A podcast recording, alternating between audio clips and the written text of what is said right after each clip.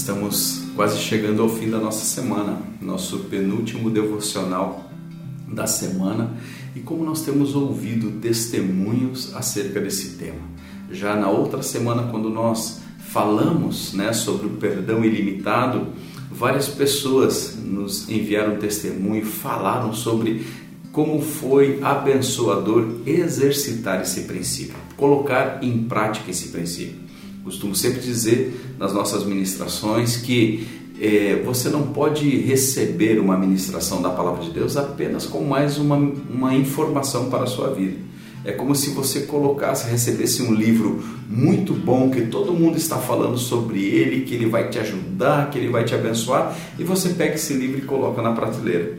Não, você precisa ouvir a palavra de Deus e colocar em prática aquilo que ela está trazendo para a sua vida. O quarto ponto fala de sonegar perdão é ser entregue aos torturadores. Outras versões falam de ser entregues a, ser entregue aos verdugos, aos demônios. Quem não perdoa adoece.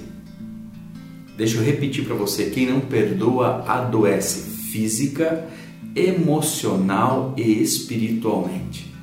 Aquele servo perdoado não perdoou. E por não perdoar, o rei o entregou aos torturadores. Reter perdão é viver na prisão, é viver na masmorra, é ser atormentado pela culpa. Eu dizia no domingo que é como você ser chicoteado todos os dias pela culpa. Então, é, é, é como seu coração se encher de tristeza, de falta de paz é alimentar isso na sua alma, no seu viver, é o coração envenenado por toda aquela circunstância. Quem não perdoa não tem paz, não tem paz. Por mais que queira, o primeiro sentimento é de querer ver a pessoa longe, distante, espiritualmente elas estão ligadas, espiritualmente elas estão acorrentadas. E tem mais não é só isso. Quem não perdoa não pode orar nem ofertar. Sabe por quê? Porque ao orar serão meras palavras que não passarão do teto. Deus não ouve a oração de quem não perdoa. A oferta não é recebida. Olha que coisa terrível.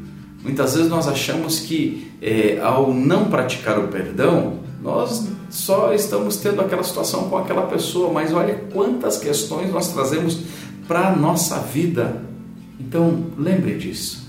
Quem não perdoa não pode ser perdoado. Quem não perdoa não pode orar, porque a sua oração não é atendida.